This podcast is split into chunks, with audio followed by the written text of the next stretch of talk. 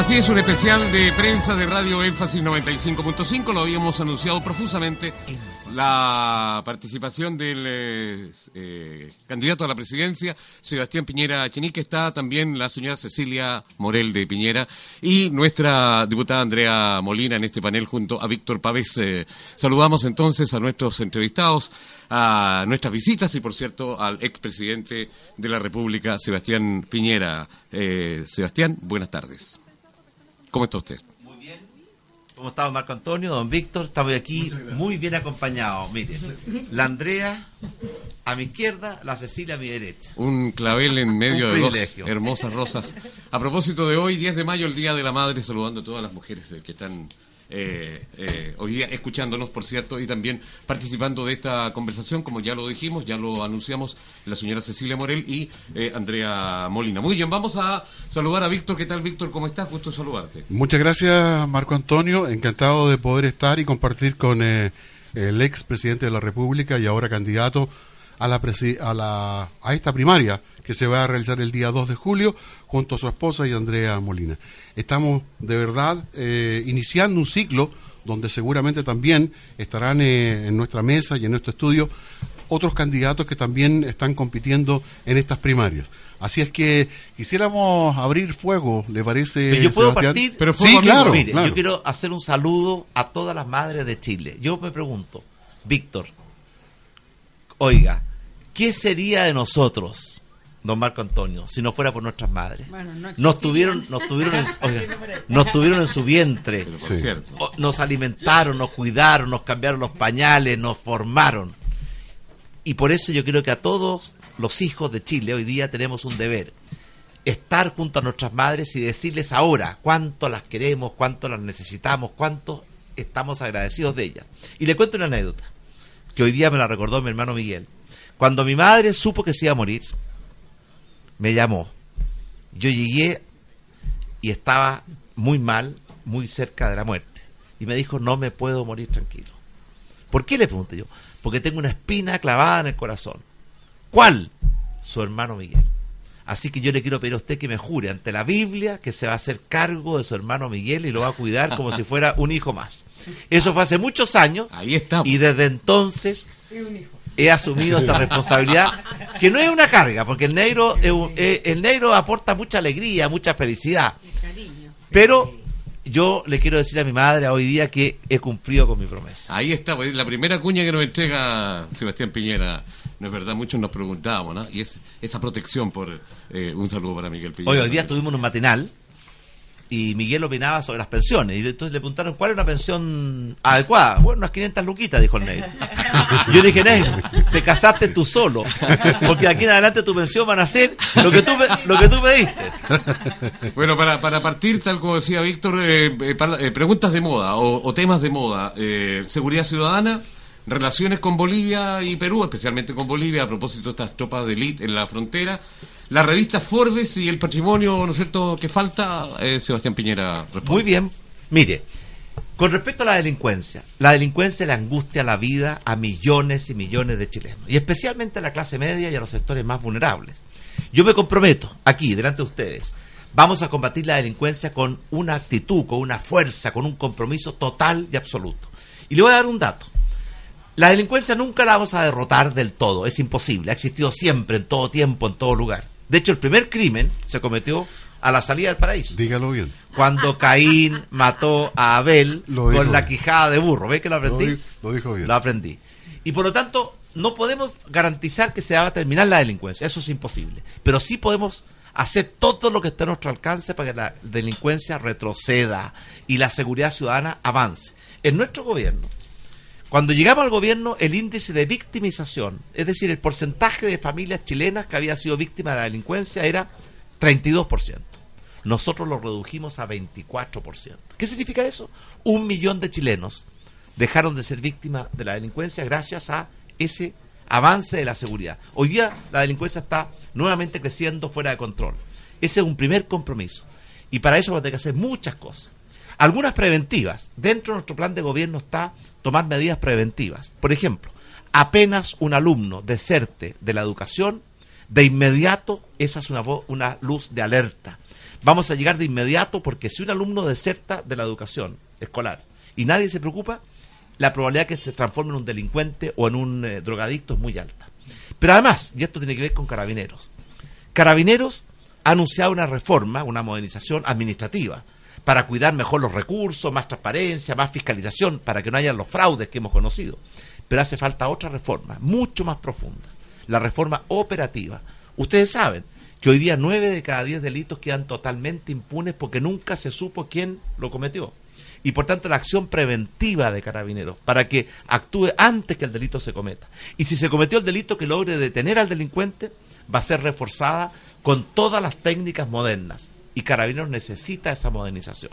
Y por eso yo me comprometo con la gente que me voy a preocupar personalmente de que luchemos con mucho mayor eficacia contra la delincuencia para darle más tranquilidad a las familias chilenas y recuperar los espacios públicos, los parques, las plazas, las calles. Hoy día están tomadas por los delincuentes y esos parques, plazas tienen que estar al servicio de la familia, para que los niños jueguen, para que los pololos se enamoren, para que los abuelitos caminen. Eso es lo que vamos a hacer en nuestro futuro gobierno. Eh, Sebastián, Bolivia. Hemos, escuchado, sí, también declaraciones de, temas de, migratorios. Eh, pero vamos a, centrarnos en nuestros hermanos bolivianos y peruanos, eh, los países fronterizos. ¿Cómo se da en, un futuro gobierno del, presidente Sebastián Piñera las relaciones con Bolivia y con Perú que han venido con, con bastantes complicaciones últimamente? Bueno, por supuesto que vamos a buscar las mejores relaciones posibles con Perú y con Bolivia. Por ejemplo, durante nuestro gobierno creamos la Alianza del Pacífico, una alianza que ha sido extraordinariamente exitosa entre Chile, Perú, Colombia y México. Y vamos a mantener esa línea. Pero yo le quiero decir al presidente Evo Morales en forma muy clara y muy directa. Primero, cuando un ciudadano boliviano entra a Chile y comete delito en Chile, como ocurrió con los nueve eh, uniformados, tiene que ser juzgado en Chile de acuerdo a nuestro Estado de Derecho. Y eso no va a cambiar. Segundo, Chile tiene sus fronteras totalmente definidas con Bolivia. Quedaron definidas el año 1904 en el tratado que firmó Bolivia y Chile. Y los dos estamos obligados a cumplirlos. Y por tanto le digo al presidente que nosotros hemos defendido y vamos a defender con todos los instrumentos posibles la soberanía de nuestro país. Chile no le debe territorio a Bolivia. Chile no le debe mar a Bolivia. Y mientras antes lo entienda el presidente Morales, mejor. Y tercero, que a mí me produce una tremenda molestia la falta de respeto con que el presidente Morales se refiere a nuestra presidenta, la presidenta Michelle Bachelet. Y eso no se lo vamos a aceptar. Y mejorar la calidad de vida de todos los chilenos.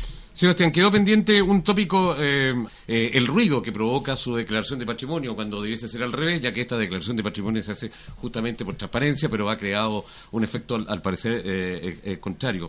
la comunidad se pregunta, ¿por qué hay una diferencia entre lo que una revista especializada dice, como la revista Forbes, y la declaración efectuada a Cervel por Sebastián Piñera? Mire, yo empecé a trabajar, Marco Antonio, cuando era muy joven, hace más de 50 años y he trabajado siempre con mucho esfuerzo, levantándome temprano en la mañana, entregando lo mejor de mí mismo, esforzándome. Y no le tengo que pedir disculpas ni darle excusas a nadie por haber trabajado duro durante mi vida. Pero le respondo su pregunta. Hoy día existe una ley, la ley de patrimonio e intereses, que los candidatos tenemos que declarar nuestro patrimonio y nuestros intereses. Yo no solamente he cumplido 100% con la letra y el espíritu de la ley, he ido mucho más allá de la ley. Por ejemplo, hice una declaración de intereses y patrimonio que va más allá de lo que la ley exige, cosa que no ocurrió así con los ministros del actual gobierno. Pero no solamente eso, mi mujer, que no está obligada por la ley, también hizo su propia declaración de intereses y patrimonio, en forma voluntaria. ¿Para qué? Para dar más transparencia, más seguridad. Pero además de eso, la ley exige que las acciones de sociedades anónimas chilenas tienen que ir a un fideicomiso ciego. Lo vamos a cumplir. Pero también las acciones de cualquier país del mundo, tanto mi mujer como yo, nos hemos comprometido a ponerla en un fideicomiso ciego. Incluso mis hijos, que no tienen ninguna obligación, se han comprometido a hacer un fideicomiso ciego con las acciones de sociedades anónimas chilenas. En consecuencia, yo siento que no solamente cumplió con la ley, he ido mucho más allá de la ley en forma voluntaria. Ahora yo sé que hay algunos que nada los va a dejar contentos. Lo único que los dejaría contentos es que me pegue un balazo en la cabeza y no les voy a dar en el gusto. Y por lo tanto, Sé que haga lo que haga, hay algunos que van a criticar. Pero yo sé que la gente de buena voluntad sabe que si yo estoy hoy día eh, en, una candidatura presidencial, si he dedicado lo, lo, mejor de los últimos 30 años de mi vida, desde el plebiscito del sí y el no, siendo senador, siendo candidato, siendo presidente de Chile, no es porque quiera defender legítimos intereses familiares o personales, es porque tengo un profundo compromiso con Chile y porque creo que Chile hoy día va por mal camino, tenemos un mal gobierno y eso hace sufrir a los chilenos. Y pienso que yo tengo eh, un compromiso con Chile que me lleva a asumir este desafío y este liderazgo de sacar a Chile del pantano en que estamos hoy día. Eh, Sebastián, el movimiento estudiantil se moviliza por el CAE, que es el crédito con aval del Estado, ¿no es cierto? Y encuentran la lógica de crédito eh, como que eh, ya no da no da para más y piden que se retracte de sus posiciones en este tema que eh, según este movimiento estudiantil no están en la línea que ellos aspiran o solicitan de un perdonazo, por ejemplo, de eliminar definitivamente el crédito con aval del Estado que tiene sumido en la deuda a cientos de estudiantes hoy después de haber egresado a sus respectivas carreras. Mire, los jóvenes, los estudiantes son muy importantes y también tienen derechos pero no son los únicos que tienen derecho. Hay muchos otros chilenos que también tienen necesidades y también merecen la ayuda del Estado. Por ejemplo, los pensionados, que quieren y merecen mejores pensiones, los enfermos, que quieren una mejor salud, los chilenos víctimas de la delincuencia, que quieren más seguridad, los dos millones de chilenos que siguen viviendo en la pobreza. Y por tanto yo digo lo siguiente, el CAE fue un invento del gobierno del presidente Lagos. ¿Qué hicimos nosotros durante nuestro gobierno? Modificamos profundamente el CAE. Bajamos la tasa de interés del 7 al 2%, lo cual significó un tremendo alivio para los deudores. Pero además de eso, establecimos que nadie paga mientras está estudiando. Y cuando egresa, paga de acuerdo a sus ingresos no más del 10%. Y por tanto, con esas dos medidas garantizamos que ningún joven se va a quedar fuera de la educación superior por falta de recursos y que ninguna familia va a haber transformado el sueño de un hijo profesional en una pesadilla por la mochila de deuda. Pero vamos a ir más allá de eso y nos hemos comprometido. Vamos a terminar con el CAE y vamos a reemplazarlo por un nuevo sistema. Todos los jóvenes que tienen gratuidad hoy día o que tienen derecho a tenerla en el futuro, la van a tener y que quede fuerte y claro. Y los demás, vamos a establecer un nuevo sistema que va a ser una combinación de becas y de préstamos. En nuestro gobierno aumentamos las becas de 100.000 a más de 400.000 estudiantes becados. Esa es la mejor prueba de nuestro compromiso con la educación. Pero también yo quiero decir que hay algunas peticiones que son absolutamente imposibles. Por ejemplo, si yo le contestara a usted hoy día lo más fácil, gratuidad para todos, ¿sabe lo que significa eso? Significa que todos los recursos del sector público, presentes y futuros, quedan casados para un solo objetivo. Significa darle la espalda a los pensionados, a los enfermos, a los pobres de nuestro país, a los niños de nuestro país, a los víctimas de la delincuencia de nuestro país. Y por tanto, hay, es muy fácil hacer promesas demagógicas. La presidenta Bachelet prometió gratuidad universal, no lo cumplió, ni lo va a poder cumplir. Hoy día hay un poco más de 200.000 jóvenes con gratuidad. ¿Sabe cuántos estudiantes tenemos en la educación superior? Un millón doscientos mil. O sea, hay un millón de jóvenes que esa promesa se la llevó el viento. Yo le digo una cosa, y lo aprendí de mi padre y esto lo voy a hacer durante toda la campaña y como presidente. Solo voy a prometer lo que yo creo que se puede cumplir. Y si soy presidente, voy a hacer y entregar lo mejor de mis esfuerzos, compromisos y capacidades a cumplir lo que he prometido. Y qué bueno que tengamos a la, señora Cecilia Morel acá como testigo. ¿ah? Qué, interesante porque... Le quiero contar algo más. la pregunta va para ella. Pero muy importante para Cecilia Morel. Escuchemos. Mire, la vez pasada mi mujer Cecilia encabezó un programa muy, muy valioso que se llama Elige Vivir Sano. Y ella podrá explicar en qué consiste. Pero ahora yo le he pedido, y ella ha aceptado otra misión, que sea Cecilia la voz de los adultos mayores en nuestro gobierno, para que esa voz de los adultos mayores se, se escuche fuerte y clara en la moneda y conociendo a mi mujer, la voy a escuchar en todas partes.